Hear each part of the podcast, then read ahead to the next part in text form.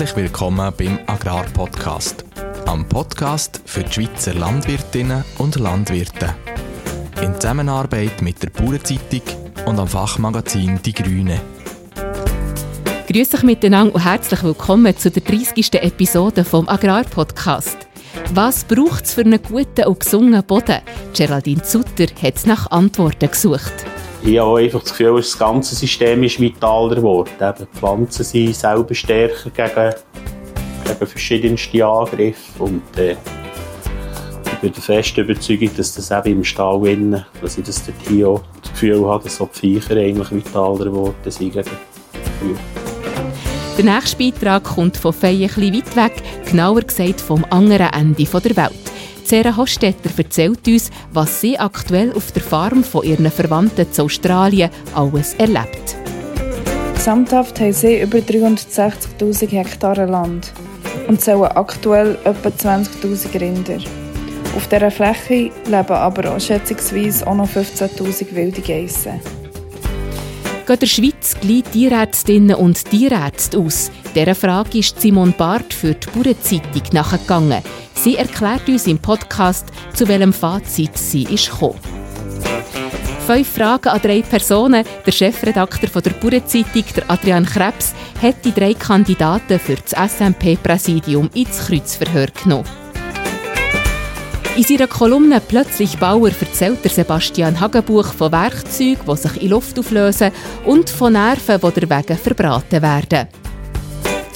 Mein Name ist Renat Bachmann und ich begleite euch durch diese Episode.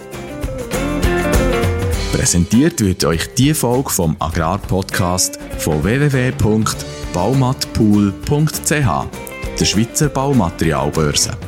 Auf Baumatpool werden Restposten erfolgreich verkauft und gekauft.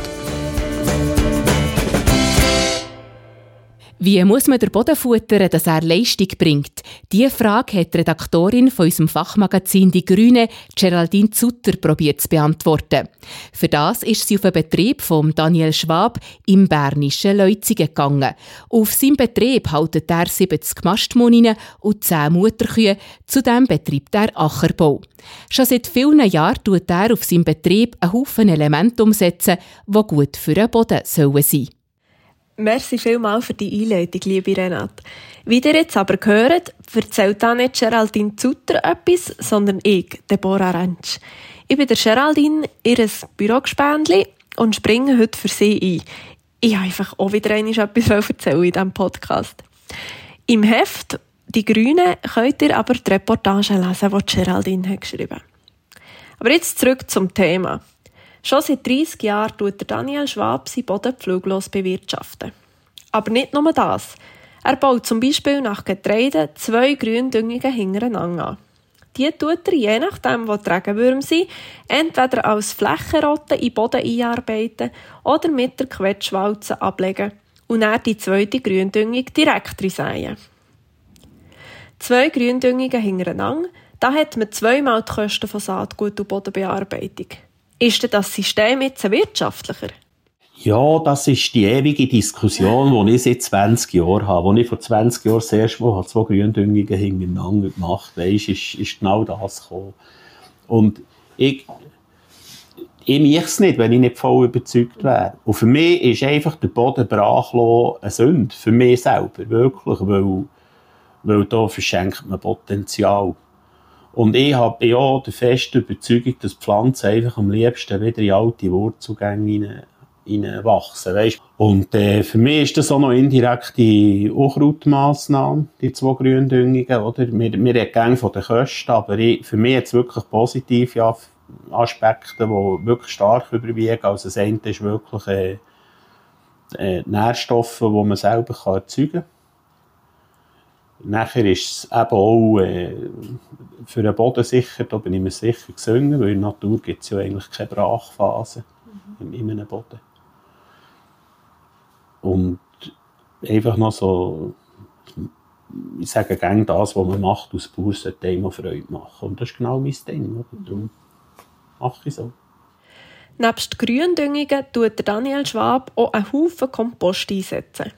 Seine Mastmuninnen und Mutterkühe haltet er extra auf Tiefstreu, damit er genug Mist hat, den er selber kompostieren Weiter setzt er Pflanzenkohle, Biolit, effektive Mikroorganismen und Komposttee ein.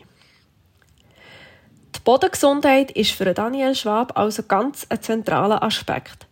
Aber an was sieht er jetzt konkret, dass sich die Anbaumethode lohnt? Also ich habe schwere Böden zum Öl. Und dort siehst du ganz klar, dass vorher, wenn man die Sachen gefahren hat, hast du fast nicht mehr reingebracht für die Zehen. Mhm. Und jetzt durch die, durch die eben, ich sage jetzt Maximum 8 cm, die ich mache, ist die Krümelung zehnmal besser. Mhm. Oder? Der Humusgehalt in den obersten 10 cm ist massiv hoch. Mhm. Trockene Jahre sind einfacher geworden, ganz klar. Das Wasserspeichervermögen ist besser. Und ich habe einfach das Gefühl, das ganze System ist vitaler geworden. Eben, die Pflanzen sind selber stärker gegen, gegen verschiedenste Angriffe. Und äh, ich bin der festen Überzeugung, dass das eben im Stall innen, dass ich das dort hier auch das Gefühl habe, dass so die Viecher eigentlich vitaler geworden sind gegen, gegen früher.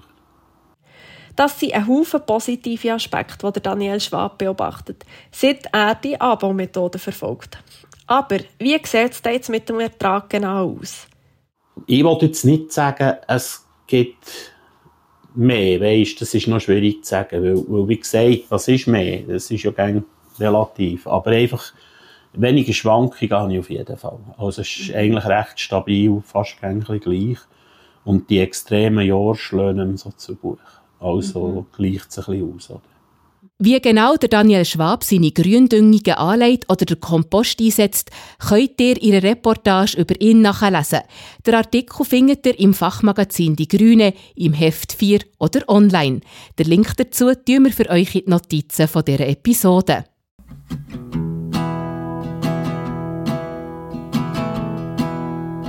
Mir geht's gut, merci. Zu Australien kann es ihm fast nicht, nicht gut gehen. Das ist die Antwort von der Sarah Hostetler auf meine WhatsApp-Frage, wie es ihr gerade tut auf der anderen Seite der Welt. Die frühere Redaktorin von der Bauernzeitung hat ein paar intensive Wochen hinter sich auf der Farm von ihren Verwandten in Australien. Jetzt kommt ein eine ruhigere Zeit, wo sichergestellt wird, dass alle Tiere zu genug Wasser kommen. Was einfach tönt, ist aber gleich eine riesige Aufgabe, wenn man mal genauer herlässt, wie gross das Farmland in der Halbwüste tatsächlich ist. Auf der südlichen Hemisphäre neigt sich der australische Sommer langsam aber sicher am Ende zu. Die Temperaturen sinken von über 40, was an den meisten Tagen im Februar war, wieder unter 35 Grad. Der Wechsel ist sehr willkommen, sogar für die Einheimischen. Auch sie sagen, alles über 40 Grad ist einfach heiß. Ich würde sagen, das ist ein bisschen untertrieben, besonders wenn man von Sonnenaufgang bis Sonnenuntergang auf dem Dorf Rinder jagt in den Höfen aussortiert und für den Verkauf mit Ohrenmarken und Brandzeichen setzen vorbereitet. Normalerweise verlagern meine Verwandten, die über 360.000 Hektar Land in der Halbwüste der Staaten New South Wales und Queensland besitzen, diese Art von Arbeit auf kühlere Monate. Aber weil, wie gesagt, der lang, trockene und heiße Sommer am Ende zugeht und weit und breit keine Regen in Aussicht ist, sie jetzt gezwungen eine grosse Menge von jungen Stieren zu verkaufen, dass es genug Futter übrig hat für die Kühe, die mit ihren jungen Kälbchen auf der Farm bleiben. Sarah, jetzt hast du uns einen kurzen Einblick in die vergangenen Monate in der Wüste gegeben. Wo liegt denn diese Farm genau, dass man sich das ein bisschen vorstellen kann? Die erste Farm, die sie am längsten besitzen, liegt im nordwestlichen Ecke vom Staat New South Wales und ist 300 Kilometer von meiner Stadt Broken Hill entfernt. 800 Kilometer weiter nördlich, im Staat Queensland, liegen die anderen zwei Betriebe. Und wie viele Rinder haben deine Verwandten auf dieser Fläche? Gesamthaft haben sie über 360.000 Hektar Land und zählen aktuell etwa 20.000 Rinder. Auf dieser Fläche leben aber auch schätzungsweise auch noch 15.000 wilde Geissen. Und dazu kann ich eine kleine Anekdote erzählen. Ich bin vor ein paar Tagen mit meiner Tante an einem sehr abgelegenen Teil von ihrem Grundstück gefahren und wir haben geschaut, dass alle Dämme, Tank und Tröge funktionieren und haben die geflickt, die geflickt werden müssen. Ich bin mir aber sehr sicher gewesen, dass sie keine Rinder mehr in dieser Weide haben und also gefragt, ob wir das eigentlich alles für die wilden Geissen machen. Nicht nur, hat sie gesagt. Ohne die künstlichen Wasserlöcher, die wir hier aussen gebaut haben, würden auch keine Emus, Kangaroos, Vögel und alle anderen Arten von Wildlife hier leben, hat sie gesagt. Darum sind meine Verwandten ein skeptisch, um das mild auszudrücken, dass Nationalparks im Outback von Australien mehr und mehr Land in Anspruch nehmen oder das die Preise vom Land in die Höhe fahren. Nationalparks gelten in Australien darum erst dann als Nationalpark, wenn sie garantieren können, dass im Gebiet keine künstlichen Wasserquellen vorhanden sind. Theoretisch klingt das noch halbwegs nachvollziehbar und natürlich, aber in der Praxis heisst das, dass alles, was in diesem Nationalpark eingezäunt ist, ziemlich sicher während der heißesten Phase vom Sommer keinen Wasserzugang hat und stirbt. Darum sind meine Verwandten kein Fan von Nationalparks. Wie kann man da den Überblick behalten bei so vielen Tieren auf dieser riesigen Fläche? Das ist nur aus der Luft möglich. Darum steht bei meinem Onkel und bei meinem Cousin im Schopf neben den Autos und allen Werkzeugen auch noch je ein Helikopter. Aha, ein Helikopter, das klingt interessant. Zurück zu den Rindern. Was fressen denn die in der Halbwüste? Für die Rinder ist es offensichtlich schwieriger, ihre Ernährungswert zu behalten oder sogar Gewicht zuzulegen, als für Geissen und Schafe, die oben mit extremen Stacheln verdauen können. Aber auch die Rinder scheinen trotz der härtesten Verhältnisse gut zu gedeihen. Es gibt wertvolle Bäume, wie der Mulgabaum, die die Kühe versuchen zu erreichen. Und viele verschiedene Buscharten, die sie fressen. Das Fressen ist ja das eine, das Trinken ist das andere. Wie kann das Wasser für diese Tiere gewährleistet werden? Sie pumpen Wasser aus der Teufel mit Generatoren und sie pumpen Wasser aus den Dämmen mit Petrolpumpen in Tanks. Von dort läuft es näher per Schwerkraftzufuhr in die Tröge von jeder Weide. Und wie sieht es aus mit den Meinungen zu dieser Art der Tierhaltung? Ist die Rinderhaltung umstritten zu Australien? Diese Frage muss man sicher bejahen. Ich bin auch zurückhaltend bei der Idee, Rinder bei über 40 Grad am Schicksal zu überlassen. Auf der anderen Seite gibt es auch keine natürliche Form von Rinderhaltung als hier. Kein Menschenkontakt, kein Stall, kein Zaun, bis der Tag kommt, wo sie verladen und in einen Schlachthof geführt werden. Schauen wir mal weg von den Rindern. Halten deine Verwandten noch andere Tiere? Sie haben nach x Generationen vor ein paar Wochen die Schafhaltung offiziell aufgegeben, wo jahrelang der Hauptbetriebszweig war. Nur noch 700 hat meine Tante. Die Preise sind schlecht und der Aufwand vom Scheren, Behandeln, Ohrenmarken setzen und so weiter zu gross, sagt sie. Und wie sieht das mit Subventionen aus? Fließt da von Seiten Staat Geld für diese Art der Rinderhaltung?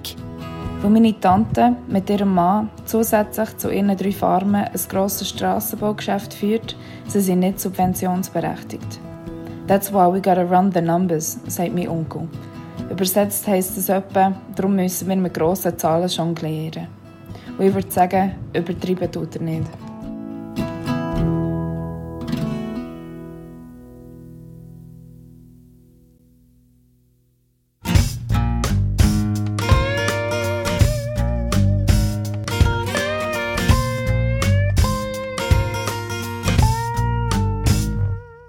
Im März hat Redaktorin Simon Barth in der Bauernzeitung Nummer 9 Artikel zu einem brisanten Thema publiziert. Und zwar geht der Schweiz langsam, aber ziemlich sicher Tierärztinnen und Tierärzte aus, wenn sich nicht grundlegend etwas ändert. Beim Feierabendumtrunk hat Simon Barth ihrem Redaktionskollegen Livio Janet von ihrer Recherche berichtet. Simon, du hast in der Bauernzeitung vom 3. März einen Artikel geschrieben über Tierärzte, wo mir rechts denken gegeben hat. Ähm, du schreibst dort drin, dass Haufen Praxen die offenen Stellen nicht besetzen können, dass es eigentlich genug Studenten gibt, aber viele Frauen sind, die gar nicht in die Praxis einsteigen, dass es für die Landwirtschaft ein Problem ist, weil von denen nachher sowieso nur ein Viertel überhaupt in die Nutztiermedizin einsteigt und dass als Folge von dem Notfallmedizin auf den Bauernhöfen nicht mehr sichergestellt ist. Was heißt das für die Bauernfamilien? Ja, das heißt äh, sicher mal in erster Linie, dass es längere Wartezeiten gibt. Also wenn es weniger Tierärzte gibt und die Praxen vielleicht nicht mehr die Leute können anstellen können, die sie brauchen, dann ist, ist das unter Umständen dann halt einfach so, dass, dass kein Tierarzt ausrückt, wenn du anläutest, also dass die sonst schon im Einsatz sind. Und äh, ja, traurige Folge davon ist, dass man unter Umständen halt das Tier dann nicht mehr retten kann, weil der Tierarzt spät kommt oder was auch immer. Oder vielleicht gar kein Tierarzt um ist. Das, das wird es auch geben. Also mit dem müssen wir lernen leben und das verstoßt zumindest zu Teilen gegen das Tierschutzgesetz. Uff. Was meinst du? Wie sollen betroffene Familien mit dem umgehen? Das ist sehr schwierig. Ähm, ich glaube, dass es ganz wichtig ist, dass man mit den Tierärzten zuerst mal darüber redet. Also, dass man mit, man hat ja immer eigentlich wie einen Bestandestierarzt, einen Tierarzt, wo man auch so eine, eine Vereinbarung hat über Tierarzneimittel, dass man den kontaktiert und sagt, hey, wie sieht es bei dir in der Praxis aus? Also, dass ich mal weiss, habe ich einen Tierarzt, der aber ein Problem hat, oder habe ich noch einen, der, der genug Leute hat, wo auch genug Leute im Einsatz stehen, wo wir können, äh, den Notfall-Einsatz sicherstellen können. Und das Zweite ist, dass wir uns einfach auch selber ein bisschen vorbereiten besser. Also, dass wir nicht einfach warten irgendwie, bis, bis wir wirklich das Gefühl haben, oh Scheiße, jetzt ist gar nicht mehr gut, sondern halt vielleicht eine halbe Stunde früher uns melden, dass der Tierarzt unter Umständen auch die Möglichkeit hat, dann halt vielleicht äh, vom letzten Betrieb bis auf den nächsten Betrieb die halbe Stunde mehr hat, wo vielleicht auch Leben rettet. Und das Nächste ist einfach, dass wir uns auch so ein bisschen selber mit, mit dieser Thematik auseinandersetzen, uns überlegen, was können wir dazu beitragen, dass es dem Tier gut geht, auch wenn es vielleicht krank ist, also gewisse Sofortmaßnahmen, das Tier absondern, Ruhe, wenn, wenn ein Tier, äh, ein Jungtier Durchfall hat oder so zudecken. Da gibt es ja auch ein grosses Ausbildungsangebot und ich habe das Gefühl, das sollte man wirklich einfach annehmen und, und sich selber weiterbilden. Du hast ja schon viel über so Sachen geschrieben, Tiergesundheit. Und vor allem der Antibiotika-Einsatz steht dort fest in der Kritik. Ihr habt daheim ja auch einen Betrieb. Wie machen ihr es dort? Bei uns ist das Thema Antibiotikaverbrauch ähm, sehr, sehr akut. Also wir befassen uns ganz stark damit befassen. Ähm, Milchwirtschaft ist klassisch, oder? Da hat man Milchproduktion mit Kühen, die vielleicht ein bisschen höhere Leistung haben. Redholstein und Holstein stehen im Stall. Und dort ist halt der Trockensteller ist das eine und einfach auch die, die Mastitis-Behandlung mit Antibiotika. Und dann gibt's die Kälberaufzucht, das ist auch wieder ein Klassiker. Wir kaufen zum Teil auch noch Kälber zu, Stierkälber, die auch sehr sensibel sind, nicht für die Mast, sondern für die Aufzucht. Und dort ist es halt so ein Dauerbrenner. Und das weiß man, das ist, das ist nicht, das ist ein offenes Geheimnis oder das ist bekannt. Ähm, der Antibiotikaverbrauch ist im, im, in der Milchproduktion relativ hoch. Ich sage jetzt nicht am höchsten und ich will es auch nicht irgendwie auf die Spitze treiben, aber es ist einfach hoch. Nach wie vor hoch, vielleicht eben zu hoch. Und dort müssen sich alle Betriebsleiter damit auseinandersetzen, was könnte man sonst machen. Wir sind dort ähm, schon längere Zeit unterwegs mit mit der Selbstmedikation, sage ich jetzt einmal, ist ein Begriff, den man auch kennt. Also wir besuchen auch Kurse, es gibt verschiedenste Möglichkeiten im homöopathischen Bereich, Phytotherapie, ähm, ich tue sehr stark mit Schüsselsalz gerne arbeiten, gerade bei Kälber wirkt das sehr gut. Und selber versuchen ist eine Möglichkeit, man kann ein Buch kaufen, aber man kann natürlich Kurse besuchen. Und da gibt es ganz, ganz viel Angebot. Also auch von der Schule, Inforama bietet das an, es sind viele Drogerien, oder viel ist vielleicht nicht ganz richtig, aber es sind mehrere Drogerien, die jetzt Kurse anbieten und wirklich sich stark auf die Nutztier ähm, Medikation eigentlich spezialisieren und dort auch Unterstützung geben. Und ich glaube, das ist, das ist so wie die Möglichkeit, die man hat, dass man auch probieren kann, von dem Antibiotika im Alltag vorzukommen, eine Kuh trocken stellen, die über 100.000 Zellen hat und nach wie vor irgendwie 15 Kilo Milch pro Mal gibt, das ist einfach unmöglich. Oder? Vielleicht gibt es Leute, die das können, aber das sind Königsdisziplinen, wo man sich vielleicht nicht gerade als erstes jetzt muss dran wagen Es gibt ja auch, es gibt ja auch Angebote oder? Es gibt ja auch Möglichkeiten im niederschwelligeren Bereich. Und ja, ich, ich will da ermutigen, das zu machen, dort hinzugehen, genau. Es sind also verschiedene Faktoren, die zu der aktuellen Situation geführt haben. Und eine Lösung zu finden für diese Problematik ist keine einfache Aufgabe. Trotzdem kommt die Branche nicht darum herum, sich möglichst gleich eingehend damit zu befassen. Wir behalten euch natürlich auf dem Laufenden.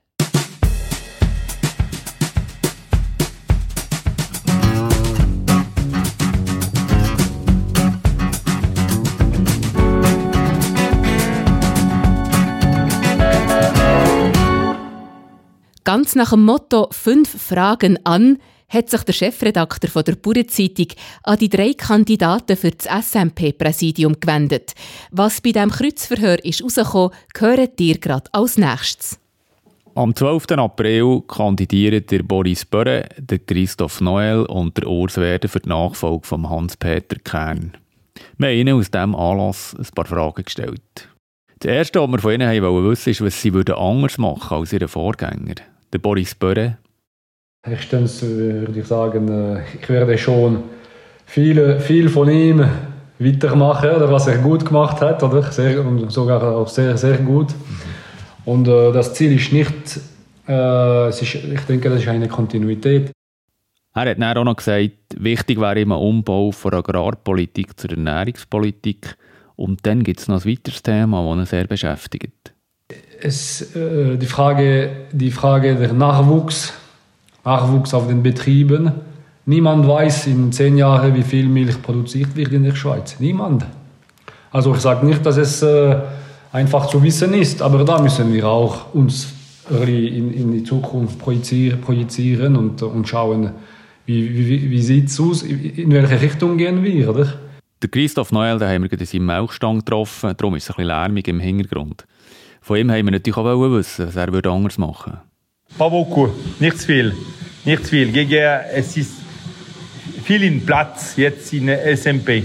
Ah, ich, ich war auch Vizepräsident. Ja. Ich habe auch das äh, äh, gemacht vorher. Ja.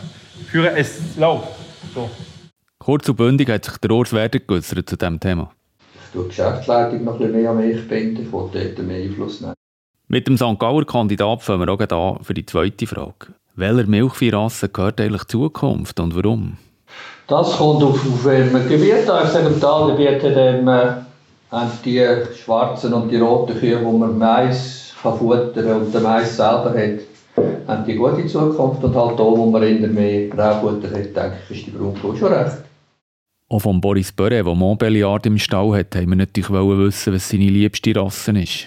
Für mich ist die Rasse nicht so wichtig. Was wichtig ist, ist, dass, dass wir Tiere züchten, die das Grundfutter gut verwerten. Das ist, und effizient effizient verwerten. Der Christoph Noel, der 2019 Holsteinmeisterzüchter war, hat auch ein paar interessante Aussagen zu diesem Thema. Wenn du liebst Braunvieh, zum Beispiel, ich habe Lehrjahr gemacht in Olten, das war Braunvieh. Mein Chef hatte super Braunviehkühe, das war wunderbar. Oder äh, wenn du hast gerne Siemental gegen Bergsonne und so, das ist auch gut. Oder Originalbrunn oder äh, Eringe. Du, du, musst, du musst arbeiten, die, die Rasse, als du liebst. Ja. Für mich, ich liebe Kühe. Ich habe schwarze, Majorität, einige rote. Mir ist egal. Von jeder Kühe, der Milch ist weiß. Für mich, die Holstein geht gut. Ich habe gern dieses Management mit den Holstein. Die Rasse ist das eine. Das andere ist natürlich der Konsum von Milch. Wir von den Kandidaten wissen, wie viel sie davon trinken jeden Tag. Sicher äh, eineinhalb Liter pro Tag. Sicher. Manchmal mehr, manchmal weniger. Mehr Durchschnitt halb Liter pro Tag. Sagt der Christoph Noel. Sein Kollege aus dem St. Gallischen trinkt genau gleich viel. Ja, zum Morgen trinke ich halbe Liter. Ein bisschen tiefer als beim Morswerder liegt der Konsum beim Boris Börre. Also wie man es nimmt. Äh, ich muss noch überlegen. Ja, 4 Dezi. Also ich zähle nicht äh, Butter und, äh, und Käse, ja, weil da bin ich ein Käseliebhaber. Das muss ich klar sagen. Ja. Wir bleiben beim Boris Börre und haben ihn als nächstes gefragt, wie viele Milchproduzenten es auch noch geben im 2050. Ich hoffe, so viel wie möglich. Oder? Ja, das Ideal wäre, dass es so weiter, äh, weiter bleibt. Oder? Das ist mein Ziel. Oder? Der Boris Börre hofft also darauf, dass es ungefähr gleich viel bleiben. Der Christoph Noel ist ein bisschen pessimistischer. Oh lala. Wir sind äh, nicht mehr ganz 18.000. Ich hoffe, äh, 12.000 vielleicht noch. Ich hoffe. Und was meint der Urs Werder zu dieser Frage? Ja, das ist eine gute Frage. Da wird sich noch mal halbieren. Ja, 10.000. 9 bis 10.000. Die nächste Frage ist natürlich eine totale Provokation. Was ist euer liebster ausländischer Käse? Die Antwort von Urs Werder hat unsere Redaktorin Steffi Giger zum Schmunzeln gebracht. Ich, da hat es keinen ausländischen Käse. Das ist eben ein No-Go bei mir. Es geht gar nicht. Der Boris Börre ist ein bisschen weniger radikal. Roquefort ist gut. Weil äh, das ist so ein typisches Produkt, äh, auch in, äh, in, in äh, von Leuten, die in, in ländlichen Regionen äh, da hart arbeiten und unter, mit, mit harten Konditionen, äh, die, die glauben dran oder am, am Terror, oder? Und das ist, finde ich, ein, ein schönes Produkt, oder? Der Christoph Neuel hat auch eine gute Aussage gemacht, die ich ein bisschen lustig gefunden habe. Étranger, ich kenne keine. Ich kenne keine. Nein, manchmal ich habe schon ein paar, äh, äh, wie sagen das, äh, Camembert gegessen. Ein paar, ich habe gern. Nee, ich zu Hause, also ich esse nur äh, Schweizer Käse. Das freut uns doch im Interesse vom Schweizer Milchschaffen. Das wäre es die erste Ausgabe von unserer Rubrik «Fünf Fragen oder Schimmer wollen stellen». Die Kolumne «Plötzlich Bauer» mit dem Sebastian Hagenbuch. Über niemanden, der geschuld ist. Immer wieder mache ich eine ähnliche Feststellung auf dem Mühlehof. Eine Gabel ist kaputt oder nicht mehr genau dort, wo sie hergehört. Eine Lampenfassung ist gebrochen. 10er, 13er und 17er Schlüssel haben sich in Luft aufgelöst. Und Bit-Einsätze der Akkubohrmaschine gerade auch. Eine Leiter ist spurlos verschwunden. Auf Nachfrage bei den üblichen Verdächtigen ist es natürlich niemand gewesen. Gut, der Kreis der Verdächtigen, der ist bei mir auch recht gross. Bei uns gehen täglich viele Leute ein und aus. Pensionspferdehalterinnen, Reitbeteiligungen, Großeltern und Enkelkind, Mieter und Bauernhoftouristen. Ich hingegen bin häufig unterwegs, auf dem Feld, Zwirt oder Zoberlundkofen. Jedenfalls nicht die Heime am Kontrollieren, wer jetzt was genau, wenn, wie, wo angelangt hat. Es gibt eigentlich eine ganz einfache Regel. Werkzeuge mit geringer Verletzungsgefahr dürfen alle auslehnen und brauchen, sofern sie die Sachen nach Gebrauch umgehend wieder genau dort versorgen, wo sie es hergenommen haben. Ich bin auch froh, dass viele Leute Initiativen zeigen und kleinere Reparaturen oder Anpassungen selber erledigen und ich nicht damit behelligt werde. Das klappt auch meistens recht gut. Meistens. Weil der Begriff kleinere Anpassung dehnbar ist und das mit dem Zurückbringen vom Werkzeug nicht in jedem Fall so prompt erledigt wird, wie ich mir das wünschte. Wenn ich jetzt einen schlechten Start in den Tag habe, neige zum Fatalismus. Ein Beispiel. Ich kann mein morgendliches Stallprogramm nicht wie vorgesehen abspulen, weil irgendjemand die Gabel nicht dort versorgt hat, wo sie eben immer hergehört. Dort denkt es bei mir etwa so. Jetzt ist fertig mit Selbstbedienung. Es gibt ein richterlich angeordnetes Zutrittsverbot zur Werkstatt. Alle Geräte, die mir gehören, werden beschriftet und mit Peilsender ausgestattet. Im Stall montiere Überwachungskameras und alle Miet- und Pensionspreise werden per sofort um mindestens 20% angehoben. Besucherinnen und Besucher zahlen Eintritts um die Tierchen anschauen. Wem es nicht passt, der kann verreisen. Zum Glück kommuniziere ich derix nicht mehr ungefiltert gegen aussen. Es gäbe nämlich deutlich mehr zu verlieren, als es zu gewinnen gibt. Eben, wie gesagt, in den meisten Fällen klappt das alles ja ziemlich gut. Ich bin froh, dass Pensionärinnen für Ordnung schauen und in der Lage sind, den Haken selber zu flicken. Ich bin dankbar, dass meine Mitbewohner den Rasen mähen oder Äste zusammenlesen. Das entlastet mich über das Jahr gesehen genug, dass eine Stunde zusätzlicher Suchaufwand, ein paar neue Schlüssel ein neues Bitset für die Bohrmaschine und ein paar verbratene Nerven von mir drinnen liegen. Und ich will nicht allen müssen misstrauen. Sonst müsste mein derzeitiges Betriebskonzept definitiv über den Haufen rühren. Es geht meistens nur vordergründig um den materiellen Schaden, wenn ich mich aufrege. Es geht vielmehr darum, dass ich das ungute Gefühl habe, jemand nutzt die offenen Türen aus und steht nicht dazu, wenn ihm oder ihr ein Zeichen passiert und etwas kaputt gegangen ist. Aber ganz ehrlich, kriminelle Energie unterstelle ich eigentlich niemandem von diesen Leuten. Und besonders bitter. Letzte habe ich mich sehr über das Verschwinden vom Geissfuß aufgeregt. Nach diversen Befragungen konnte ich die Schuldigen nicht identifizieren.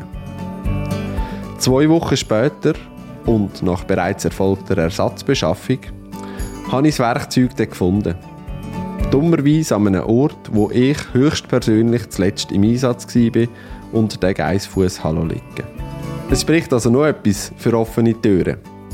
Wenn viele Leute mein Werkzeug brauchen, besteht immerhin die Chance, dass ich nicht immer selber die schuld bin, wenn etwas fehlt.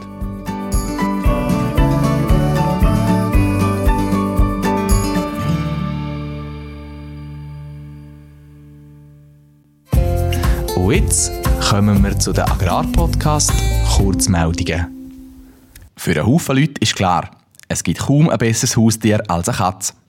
Der gute alte Stubentiger ist entsprechend beliebt. Rund 1,3 Millionen Katzen werden schätzungsweise in der Schweiz gehalten. Während ein Haufen von diesen Tieren flott und gut versorgt werden, gibt es aber auch mehrere Zehntausend herrenlos vor sich hin vegetierende Katzen, schreibt der Dr. Samuel Fuhrer vom Schweizer Tierschutz SDS in seinem Gastbeitrag in der Bauernzeitung. Zum gegen das Tierleid ankämpfen, setzt sich der SDS schon lange dafür ein, dass man so Streuner kastriert. Jedes Jahr sind es etwa 10.000 Tiere. Kastration tönt brutal, ist aber wichtig und richtig, weil es gibt eigentlich keine gute Alternative. Man kann die Viechli scheint nicht einfach fangen und in ein Tierheim stecken, weil sie sich der Umgang mit Menschen gar nicht gewöhnt sind, Angst haben und sich nicht zähmen lassen. Eine andere Option wäre der Abschuss von so Streunerkatzen, aber das ist auch nicht zielführend. Wenn man aus einer Population von verwilderten Katzen eine oder zwei schießt, machen sich nämlich die restlichen sofort aus dem Staub und lassen sich einfach so anders nieder. Gescheiter ist es, wenn man sie kastriert und dann wieder in ihr Revier aussetzt. Das verteidigen sie dann und sorgen so dafür, dass nicht andere Katzen sich dort niederlassen und das Problem weiter und weiter und weiter geht. Das Ganze einfangen, kastrieren und dann wieder auswildern kostet einiges, schreibt der Samuel Furrer. Alles in allem etwa 350.000 Franken im Jahr. Ein Heide Geld also. Aber was kann man denn tun in dieser Sache, abgesehen von Geld spenden? Möglichst viele Leute sollen ihre Katzen kastrieren, wenn sie nicht planen, die um den Nachwuchs artgerecht halten und sich darum kümmern, schreibt der Tierschützer. Eine Kastration ist kein grosser Eingriff und man verhindert ungewolltes Tierleid damit. Und wenn man mitkriegt, dass es so eine Population gibt von verwilderten Katzen, dann soll man das am Tierschutz melden. Aktuell geht bei den Katzen ja gerade die Saison für Junge los. Wenn es also bei euch ums Haus oder auf dem Hof in der nächsten Woche irgendwo anfängt zu miaulen, dann wissen ihr, was zu tun ist. Ein Telefon am Tierschutz. Für einen Haufen Bürolistinnen, Bauarbeiter, Versicherungsvertreter und selbstverständlich für alle, die in die Schule gehen, ist es selbstverständlich, dass eine Arbeitswoche fünf Tage hat. Und dass die Tage von irgendwann am Morgen vor der 8. bis irgendwann am Abend nach der 5 gehen. So gibt es für eine Arbeitswoche etwa 42 Stunden und ein bisschen Wasser quetscht dazu. Die meisten Bauern können von so etwas natürlich nur träumen. Laut einer Umfrage vom Bundesamt für Statistik schafft der selbstständige Betriebsleiter sieben Tage in der Woche und kommt so auf eine Gesamtarbeitszeit von etwa 67 Stunden. Bei Angestellten in der Landwirtschaft sieht das natürlich ein bisschen anders aus. Aber auch dort ist ein sogenannter 9-to-5-Arbeitstag nicht wirklich realistisch. Wenn es um die Bestimmungen im Rahmen der kantonalen Normalarbeitsverträge geht, wo die Betroffenen unter anderem ihre Arbeitszeiten regeln, dann gibt es in der Schweiz wie so oft einen herrlichen oder vielleicht eher auch dämlichen Flickenteppich. Einmal mehr will jeder Kanton das Ganze selber bestimmen. So schaffen landwirtschaftliche Angestellte im Kanton Nidwalden am meisten mit 57 Stunden in der Woche, während man zu Genf nur für 45 Stunden in die Überhose steigt. Straub, oder? In den meisten Kantonen schaffen landwirtschaftliche Angestellte übrigens rund 55 Stunden in der Woche. Ob es denn nicht eine Branchenlösung braucht, hat die Bauernzeitung von Katrin Hürlimann, Geschäftsführerin von der ABLA, wissen. Das ist schwer umzusetzen, hat Frau Hürlimann dann zur Antwort gegeben. Ein Grund, warum es zu so grossen Unterschieden käme, sagt, dass man in den Regionen mit viel Vieh einfach länger arbeiten müsse, als in denen, wo eher Ackerbau betrieben wird. Tiefe Löhne, hohe Arbeitszeiten, drängender Fachkräftemangel. Die Branche muss etwas machen, wenn sie in Sachen Anstellungsbedingungen will, auch nur ansatzweise mit der Industrie mitheben. Etwas machen will zum Beispiel der Kanton St. Gallen. Dort hat man 2021 die Arbeitszeit auf 49,5 Stunden reduziert. Auf Heuer hat der Kanton Luzern mitgezogen und in den grossen Arbeitgeberkantonen Bern und Zürich wird man die teils veralteten Bestimmungen auch anpassen. Änderungen umzusetzen, sei nicht einfach, weiss der Sepp Gall, Geschäftsführer vom Landwirtschaftlichen Lehrverbund St. Gallen, Appenzell Inner- und Ausserrhoden und vom Fürstentum Liechtenstein. Er empfiehlt vor allem für Lernende eine fünftägige Arbeitswoche mit 9,9 Stunden pro Tag. Das hätte dann zur Folge, dass so Betriebe einiges justieren müssten und dass der Lehrlingsalltag nicht unbedingt dem entspricht, was ein selbstständiger Landwirt leisten muss. Neben den vergleichsweise tiefen Löhnen sind die hohen Arbeitszeiten in der Landwirtschaft sicher etwas, was den Beruf für den Nachwuchs nicht gerade wahnsinnig attraktiv macht. Trotzdem boomt der Job seit ein paar Jahren. Die Zahlen der Lehrlinge steigen stetig. Umso wichtiger, dass die Branche dem Rechnung trägt und nach Lösungen sucht. Präsentiert worden ist euch die Folge vom Agrarpodcast von www.baumatpool.ch, der Schweizer Baumaterialbörse. Auf Baumatpool werden Restposten erfolgreich verkauft und gekauft.